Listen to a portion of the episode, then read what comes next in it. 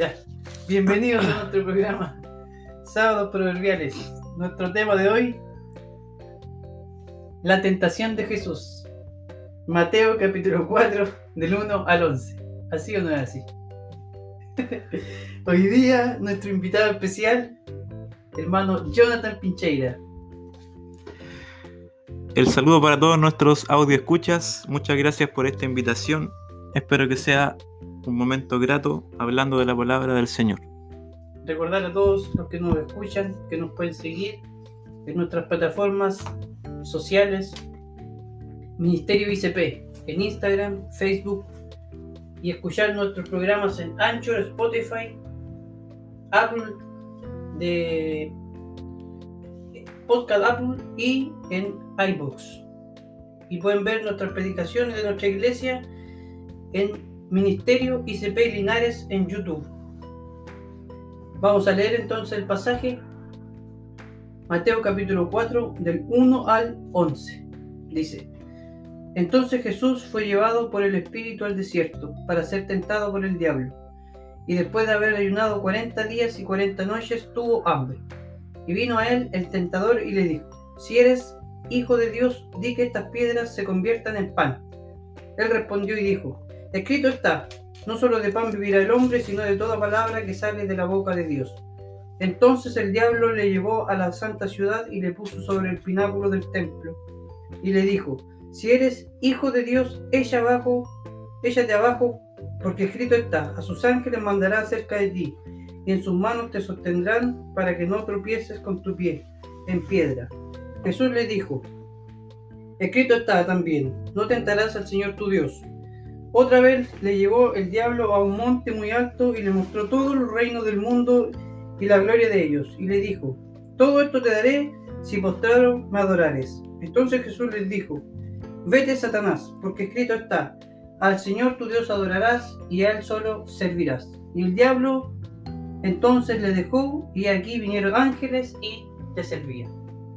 Hermano Jordan, ¿qué nos cuenta acerca del pasaje? Bueno, la verdad es que como cada pasaje, verso de la Biblia tiene sus características particulares y podemos sacar mucho provecho de, este pasaje para nuestra vida. Yo pensaba que en mi hogar estudiando este pasaje que tan importante como analizar eh, la tentación, ¿no es cierto?, que recibió Jesús, eh, nos tiene que servir no solo para analizar a Jesús y cómo superó esta tentación, sino que aprender de ella para nosotros conocer más a nuestro enemigo y así analizar cómo ataca el enemigo, por ejemplo, cómo es bueno responderle y tomar este ejemplo para nuestra vida y nuestra futura, ¿no es cierto?, pelea, podríamos así decirlo, con Satanás en el momento en que nos tienta a nosotros. O sea, eh, sirve el pasaje para mirar a, Jesús y mirarnos a nosotros. Claro, no, solo, no quedarnos solamente con este ejemplo de la tentación y la respuesta y analizar a Jesús y eh, alabarle, ¿no es cierto?, por cómo Él fue capaz de eh, soportar la tentación, eh, sino que también hacer una mirada para un ejemplo propio y una poner en práctica, ¿no es cierto?, eh, la correcta respuesta es el enemigo. Exactamente. Del, del, texto, por ejemplo, del primer versículo, a mí me llamó la atención que haya dicho, fue llevado por, eh, por el Espíritu al desierto. Uh -huh. no, no, sé exactamente cómo, cómo se produjo ese, fue llevado, si es que el Espíritu Santo o el Espíritu de Él fue el que lo fue guiando hacia allá y por qué lo llevó a ese lugar a lo mejor es lo que nos podríamos preguntar a nosotros, por qué no a veces pasamos por el desierto, que es como el símbolo de, de prueba o de dificultades. Sí. sí. yo también en una primera lectura quizás más superficial eh, venía a mi mente el pensar que el Espíritu tentó al Señor, que obviamente no es lo correcto pensar, pero quizás si uno lo lee sin meditar más profundamente, dice que el Espíritu que Jesús fue llevado por el Espíritu al desierto para ser tentado. tenemos que también tomar en cuenta esa coma que es tan importante al desierto. Jesús, o sea, el Espíritu llevó a Jesús al desierto. Lo puso en ese lugar, lo llevó a ese lugar y no lo tentó, sino que lo puso en ese lugar porque tenía que pasar por, por esa situación. Entonces el Espíritu nos lleva, como dice su palabra, a toda buena obra, a toda verdad, y en algún momento creo yo de la vida del cristiano, si andamos en la voluntad del Señor, el Espíritu también permite que nosotros seamos tentados. No quiere decir, desde mi punto de vista, que nosotros estemos lejos del Señor o estemos errados en nuestro camino si llega la tentación. Porque aquí dice que el Espíritu lo llevó a ese lugar para que más adelante pasara por esa tentación. Ya. O sea, podríamos concluir que el espíritu nos puede llevar a caer o a, ser tentados, porque si nos, nos, lleva a que nos tienten, es también posibilidad que caigamos en tentación. Claro, pero nos lleva a la situación. Nos coloca en la situación de. No nos tienta él, pero nos lleva a la situación. Exacto, nos pone en el lugar o en la situación donde vamos a sufrir una tentación, pero es por la voluntad del Señor que domina todas las cosas. Después dice, después de haber ayunado 40 días y 40 noches tuvo hambre. ¿Seremos capaces algunos de nosotros de ayunar tanto? Yo creo que no. Yo creo que Jesús en esta ocasión nos pone la vara muy alta, creo yo. Pero no deberíamos pensar en imitarlo, a lo mejor si él ayunó 40 días y 40 noches, yo voy a hacer lo mismo para ponerme a su altura, sino que nos deja en claro que Jesús, siendo el Hijo de Dios, también en su humanidad necesitó eh, apartarse para ser llenado de este espíritu, ¿no es cierto? Para comunicarse o estar más cerca del Padre. Y más allá de los días, que si bien son, son hartos, ¿no es cierto? deberíamos, creo yo, enfocarnos en la necesidad que tiene el hombre de separarse del mundo o de estar más cerca de, Dios en este caso. Si Jesús lo necesitó, ¿cómo no lo vamos a necesitar nosotros? Y lo otro que yo, disculpe, tomaba en consideración es que él tuvo hambre después de, esta, de estos días, ¿no es cierto?, de ayuno. Y el tentador vino a él en esa dirección también. O sea, vamos a ir analizando cómo este tentador eh, ataca preciso. Justo cuando tenía hambre, podríamos decir. Exacto. Le tentó en el ámbito del hambre, porque podría haberle tentado en otro, en, otro, en otro ámbito de la vida de Jesús. Y, y vino el tentador y le dijo, si eres el Hijo de Dios, que estas piedras se conviertan en pan. Yo leía que el desierto donde estaba Jesús era, no era como el que nosotros conocemos aquí en, Chile, por así decirlo, que es lleno de arena, sino que era con piedra el suelo y con risco y precipicio, algo así como bien raro. Y que las piedras podían asemejarse al pan. Entonces era como bien fácil tentar a Jesús para que... Tenían forma de pan. Tenían, tenían forma de pan. Y lo otro que leí acerca de este versículo, Juan, es que el diablo tenta a Jesús porque Jesús podía hacer eso. Jesús podía convertir el, esas piedras en pan. No, en cambio, nosotros, si estuviéramos en una situación de hambre, no nos va a venir a tentar diciendo convierta el pan, la piedra en pan, porque lo más probable es que no seríamos capaces. O sea, lo tentó en un nivel ya, como dice Hebreo, que Jesús fue tentado en todo, ya, pero nosotros no vamos a poder comprender a lo mejor nunca porque nosotros no somos ni cerca de Jesús lo, difícil que fue la tentación. Creo eh, en ese sentido de que, de que el diablo lo tentó como un nivel más alto de lo que nos podríamos nosotros imaginar. Sí. Lo otro que yo también tomaba en consideración es que como el diablo, como Satanás eh, supo que Jesús tenía hambre. Porque si lo tentó, ¿no es cierto?, en que claramente direccionaba que convirtiera las piedras en pan era porque o se le notaba a Jesús que tenía hambre, ¿no es cierto? Su físico a lo mejor había estado disminuido. De alguna forma, el tentador, ¿no es cierto?, llega y, le tienta en esa dirección tan clara.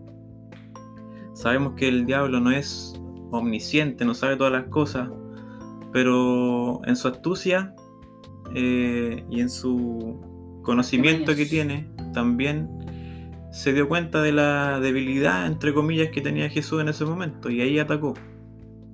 Bueno, la palabra eh, tentar es la palabra de la sección de hoy día de hoy. La palabra día sé que la vamos a estudiar más adelante. Ujú.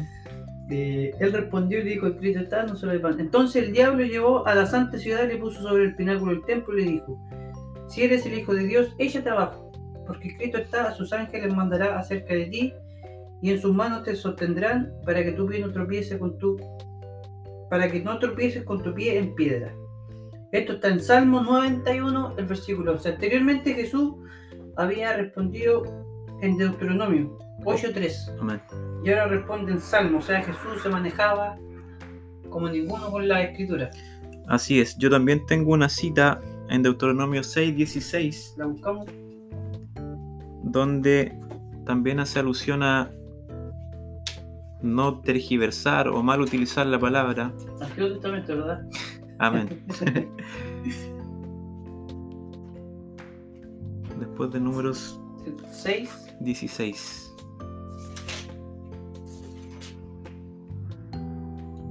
No tentaréis a Jehová vuestro Dios como lo tentasteis en Masá. Amén. Entonces, yo también tomaba en cuenta que, obviamente asimilándolo a nuestra vida, no podemos nosotros mal utilizar la palabra a nuestro favor, ni tentar al Señor como en esta ocasión quería hacerlo Satanás caer a Jesús. Y es bueno que nosotros podamos no tan solo conocer la palabra, sino que también, y no utilizarla quizás como tratando de sacar ventaja o provecho. Podríamos decir, por ejemplo, que el Señor a nosotros no nos va a dejar con, de alimentarnos, de sostenernos, no nos va a dejar el pan y el agua y quedarnos en la casa sin trabajar porque el Señor nos tiene que Que sustentar. sustentar. Entonces, aquí el Señor también, creo yo, nos, nos ejemplifica muy bien cómo debemos nosotros utilizar la palabra, pero rectamente, con justicia y con verdad, no solamente cuando nos convenga, sino que en cualquier situación. Exactamente, o sea, eh, a veces la gente siente- quiere tentar a Jesús pidiéndole cosas también que no son adecuadas, o que, no son, o que son imposibles, por así decirlo. Como que si es Dios me la tiene que dar, como tú Claro. decías, dejar de trabajar para que te llegue el pan a la casa. Ya, otra vez llevó, le llevó el diablo a un monte alto y le mostró todos los reinos del mundo y la gloria de ellos y le dijo, todo esto te daré si postrado me adorares. Entonces Jesús le dijo, vete Satanás, porque escrito está al Señor tu Dios, adorarás y a Él solo servirás. Y aquí otra vez Jesús eh, le cita el libro de Deuteronomio. Tres veces lo cita. Deuteronomio 6, Trece. 13. 13. Deuteronomio 6, 13. Eh, en la- el, el pasaje paralelo de la tentación de Jesús en un libro de, de Lucas también aparecen estos tres, estos tres pasajes de, Del Antiguo del Antiguo Testamento. Testamento donde Jesús le habla a Satanás y le enseña la escritura. y Le, le dice en Deuteronomio 6.13, en Deuteronomio 9.12 y Deuteronomio 6.16. En tres, en tres partes diferentes, en tres veces diferentes Jesús le nombra el mismo libro de Deuteronomio que seguramente como judío debería sabérselo casi de memoria. Creo yo que no es casualidad este, esta cita de Deuteronomio, que es un libro muy apegado, ¿no es cierto?, al pueblo judío, al pueblo del Señor. Eh, y hay una relación, ¿no es cierto?, que también se, se pronuncia o se, se hace saber por parte de los, de los más estudiados de la palabra en comparar estos 40 días del Señor con los 40 años de Israel en el desierto creo yo que también esa respuesta, todas sacadas de Deuteronomio, donde también está el pan, ¿no es cierto? Que también fue relevante para el pueblo de Israel, el hecho de no tentar al Señor y de no querer cosas que no son agradables a Él, como es la codicia o la avaricia que le tentó también Satanás en la última, en esta última tentación, ¿no es cierto? yo creo que también así como se hace un paralelo a lo que fueron los 40 años de Israel en el desierto, como le decía al principio, necesitamos nosotros sacar conclusiones para nuestra vida, que a veces también, como usted comentaba, pasa, pasamos por desierto, Sí. pasamos por a lo mejor, no sé si serán 40 días o 40 años, de los cuales necesitamos salir victoriosos de ese, de ese tiempo, donde seguramente si estamos en la voluntad del Señor, el Espíritu en algún momento nos va a llevar como llevó a Jesús. O sea, en el paralelo que tú decís que hace Jesús con, con Israel, Israel salió, yo creo, reprobado en esos 40 años. Así es. Porque se mandó la embarrada que pudo y nosotros eh, erróneamente pensamos que como que nosotros lo hubiésemos hecho mejor que Israel, que nos hubiésemos portado mejor en el desierto que lo que se portó Israel, pero en realidad no es así. Si nosotros pensamos, nosotros somos igual de idólatras que los israelitas, cometemos las mismas atrocidades que cometieron ellos. Y, si nosotros estuviéramos en la situación de los israelitas, esos 40 años en el desierto, también hubiésemos salido reprobados. A diferencia de Jesús en estos 40 días o este tiempo que pasó en el desierto, él salió absolutamente eh, aprobado, porque Así dice es. que no pecó, de todas las tentaciones que tuvo, nunca pecó, dice el libro de Hebreo. Entonces, lo que me llama la atención también de este versículo es que, Jesús- es que el diablo le dice, eh, le mostró todos los reinos del mundo y la gloria de ellos, y le dijo, todo esto te daré si postrado me adorares. Y vemos en el paralelo del libro de Lucas que dice que eh, todo eso es de él, le pertenece a, al diablo, por así decirlo, dice, eh, y le llevó, dice, eh, y le dijo, a ti te daré toda potestad y la gloria de ellos, porque a mí se me ha sido entregada y a quien quiero yo la doy. O sea, el diablo tiene eh, Esa autoridad. esa autoridad. La pregunta que a lo mejor nace ahora es si todavía la tiene. Si en el tiempo de Jesús la tenía, hoy día, como después de la cruz de Cristo, todavía la tiene. ¿Qué crees tú?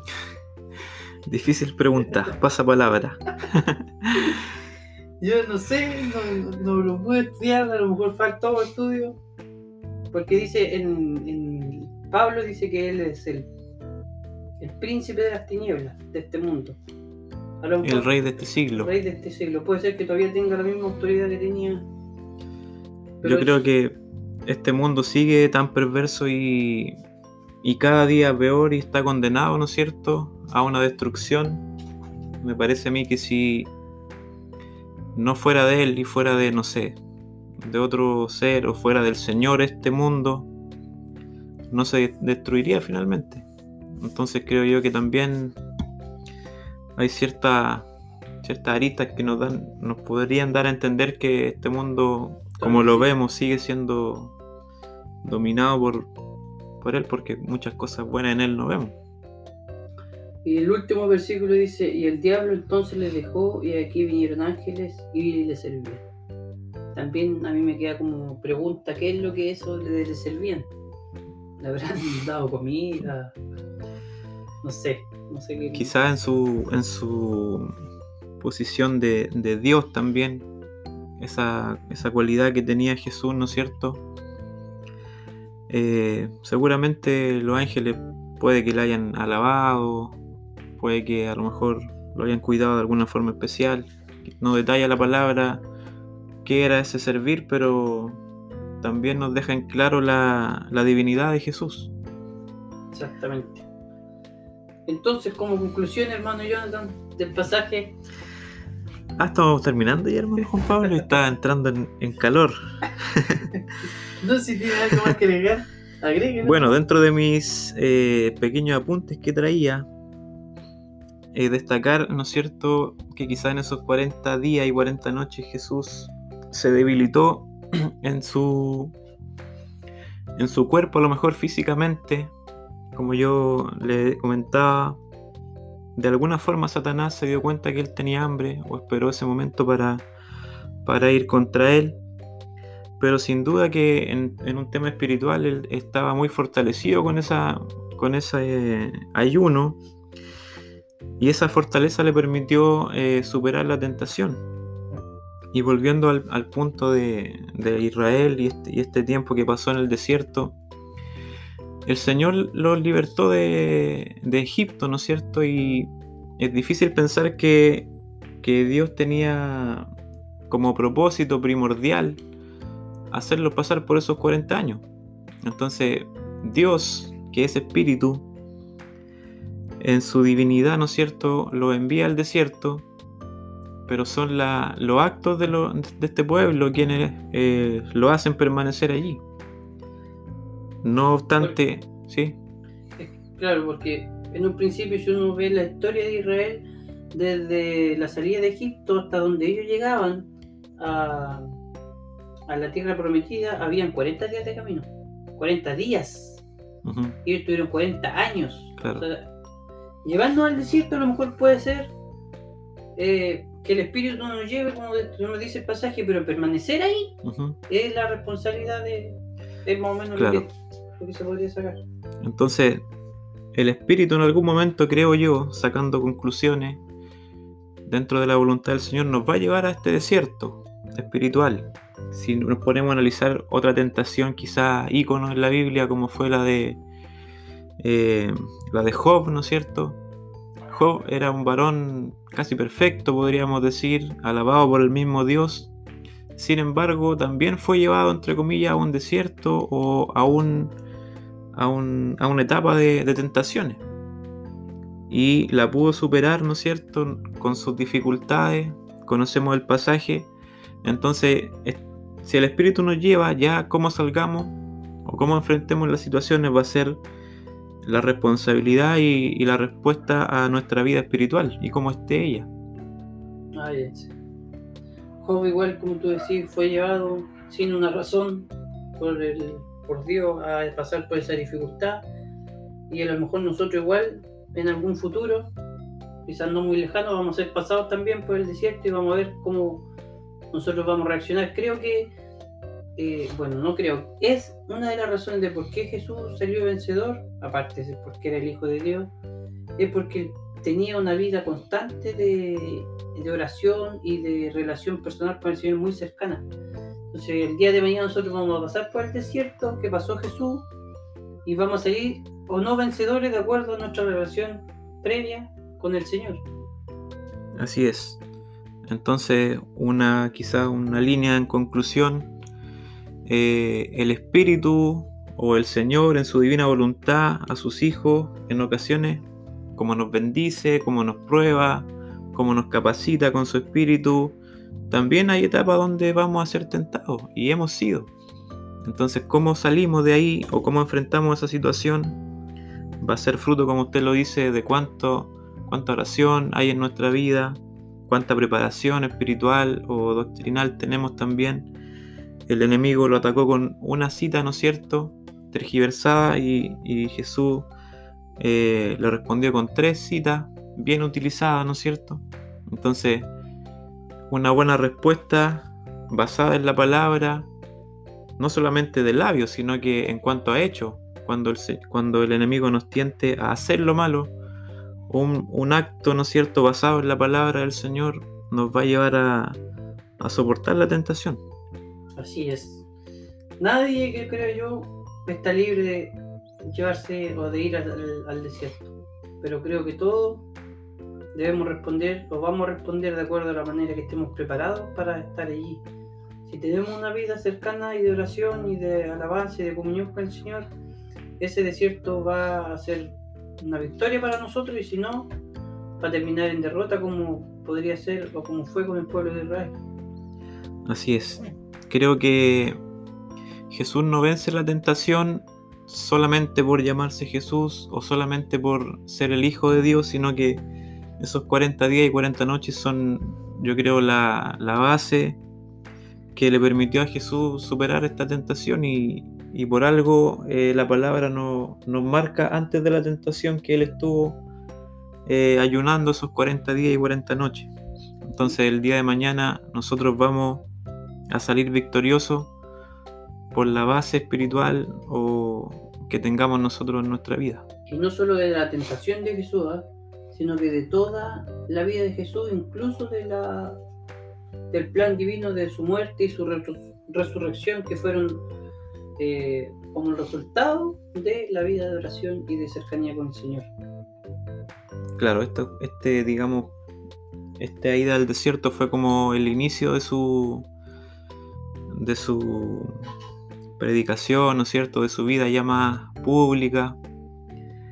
Eh, por supuesto que esta fue como la gran base, ¿no es cierto?, que le iba a permitir, aunque en los pasajes venideros vemos que él también se iba al monte a orar, o que pasaba la noche orando, apartándose, o sea, fue quizá el inicio o, o lo gran primero como preparación, pero también constantemente lo veíamos apartándose para, para tener una comunión mayor con su Padre.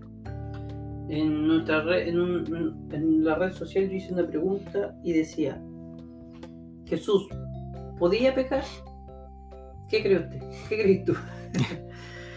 Difícil pregunta, pero